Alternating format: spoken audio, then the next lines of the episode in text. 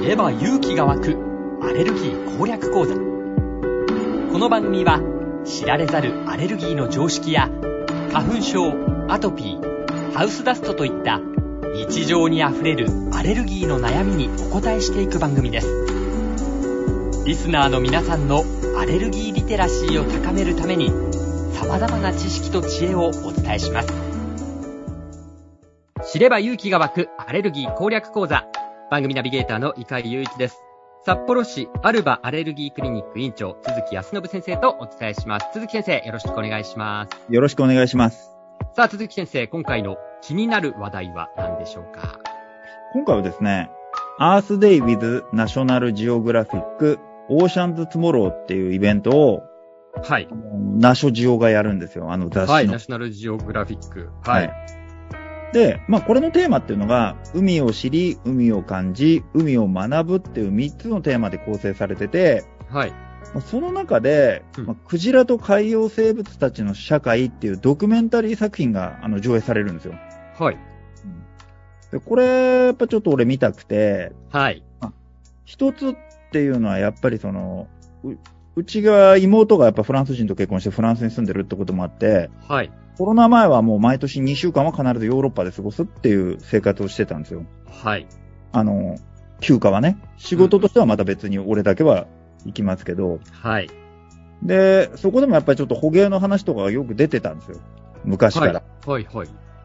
まあ日本人はクジラ食うしね、みたいな。うん。 そんなに食わねえよ、みたいな。はい。フランス人の方とのやりとりがあったんですね。そうです、そうです。うん。で、まあ、あの、日本の捕鯨に対する国際的な見解っていうのは、いいものはないじゃないですか。まあ、そうですね。はい。で、日本としては捕鯨を伝統的な文化として、うんあの、支持している。はい。そして捕鯨を合法的な商業活動としているわけですけれども、はい。まあこの捕鯨を伝統的文化として、もう今残してるのって日本とノルウェーとアイスランドぐらいしかないんですよ。うん。うんで、そもそも商業活動としては必要ないんじゃないかなって、俺思うんですよ。はい。だってクジラ食べる必要なくないですかまあ、な、食べなくても他のものがありますよね。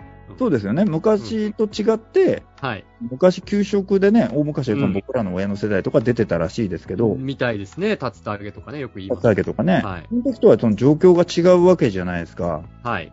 ね、今和牛って言えば世界でも有名だし、うん。結局そのネットフリックスの料理番組とかでも、もうコロナのよりもずっと前から、はい。和牛の話は出てきてたりするわけですよ。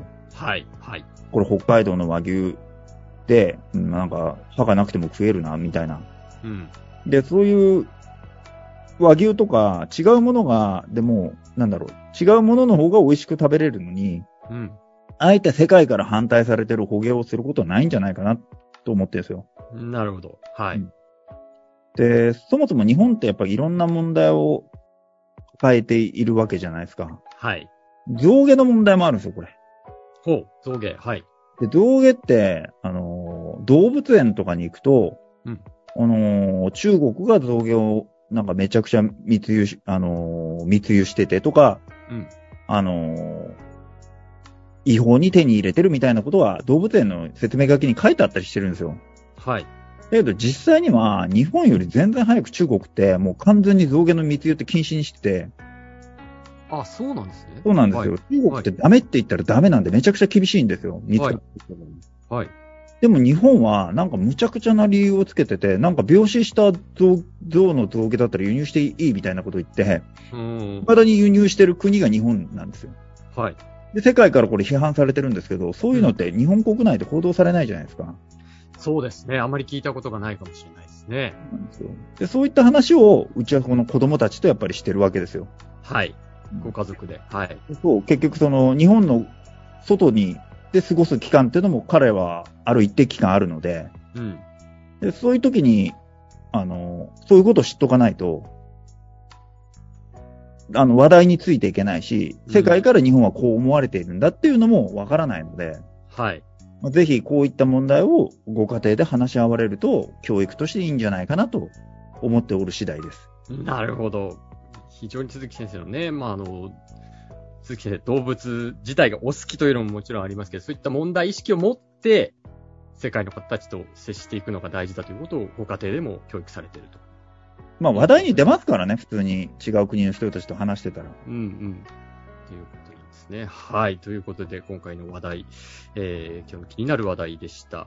では、質問に行きましょう。えーこちらは30代の方からのご質問です。肌が弱く、なるべく負担のないものをと思い、スキンケアにアルコールが入っていないものを使うようにしています。もともとアルコール飲料もあまり強くなく、注射の後などのパッチでもかぶれたりしてしまいます。えーアルコールに弱いだけでなく、体質として合わないのかと思っています。このような症状は、アルコールアレルギーに当てはまるのでしょうかまた、アレルギーの特徴があれば教えていただきたいです。よろしくお願いします。というご質問ですが、鈴木先生、いかがでしょうか、この質問ですが。まあ、アルコールに弱いと体質として合わないっていうのはイコールなので、はい。基本的にまあ、アルコールがダメな方なんですよ、この方っていうのは。はい。まあ、あの、俗に言うアルコールを分解する酵素が生まれつき人よりも少ないタイプの方ですね。はい。で、まあ、この方がアルコール強くなることっていうのはないので、あ、それはないんですね、やっぱりね。ないです。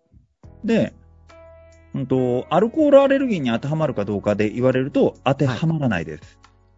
そうなんですか。アルコールに対して弱いのと、その、分解できないっていうことと、アルコールアレルギーを持ってるかどうかってことは別っていうこと。別物なんですよ、これ、はあ、そうなんですね。い。症状が全然違うんで。そうですか。うん。まあ、アルコールのアレルギーって、はい。飲むと、まあ、ジンマシンが出たり、呼吸が苦しくなったり、はい。はい。なんですよで、ほとんどの場合、ジンマシンで出てくるんですよ。湿疹がブツブツ出てくるんですよ。はい。だから、あのー注射の時に塗ったら赤くなるとか、そういうレベルじゃないんですよね。あ、そうなんですね。うん、そうなんですよ。で、まあ、アルコールのアレルギーも詳しく言うと、はい。ワインのアレルギー、ビールのアレルギーとかっていうの、細かくあるんですよ。種類によって、お酒の種類によっても違うんですか違う。だからビールだけダメな人とか、ワインだけダメな人とか、はあ、あ、そうなんですね。日本酒と焼酎だけダメな人とかもいるんです。あ、一括りじゃないんですね。一括りじゃない。あ、そうなんですね。あ、それは知らない方が多いんじゃないでしょうかね。で、まあ、飲むとし、あの、ジンマシンみたいなのがぼちぼちぼちって出てきたりするんで。はい。あ、じゃあ、ビール、ある人は、ビール飲んでも出ないけど、日本酒飲んだら、ジンマシン出るっていう方は、日本酒のアレルギーっていうことですね。はい。あ、そうなんですね。どうですかそういった患者さん、鈴木先生の病院でも結構いらっしゃったりするんですか珍しいですよ。あ、珍しいんですか2、3年に1人ぐらいです。あ、そうですか。うん。うーんあ、でも、稀にいらっしゃると。いますね。まあ、大体症状聞くと一発でわかるし、本人自体がもう今までの経験として、あの、怪しいと思ってるので、あ、これ飲んだら、このお酒飲んだら、ジンマシン出てるっていうのは、その方も分かってらっしゃる。そうです。だからピンポイントで言ってきますね。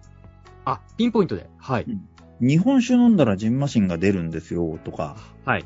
でこの間はいつもはジンマシンだけなんで、体が痒くなるだけなんでほっといてたんですけど、うんあの、先週は全身赤くなっちゃって呼吸も苦しくなって夜中に救急病院行ったんですよ。これ日本酒のアレルギーですかねみたいな感じで受診されることが多いんです。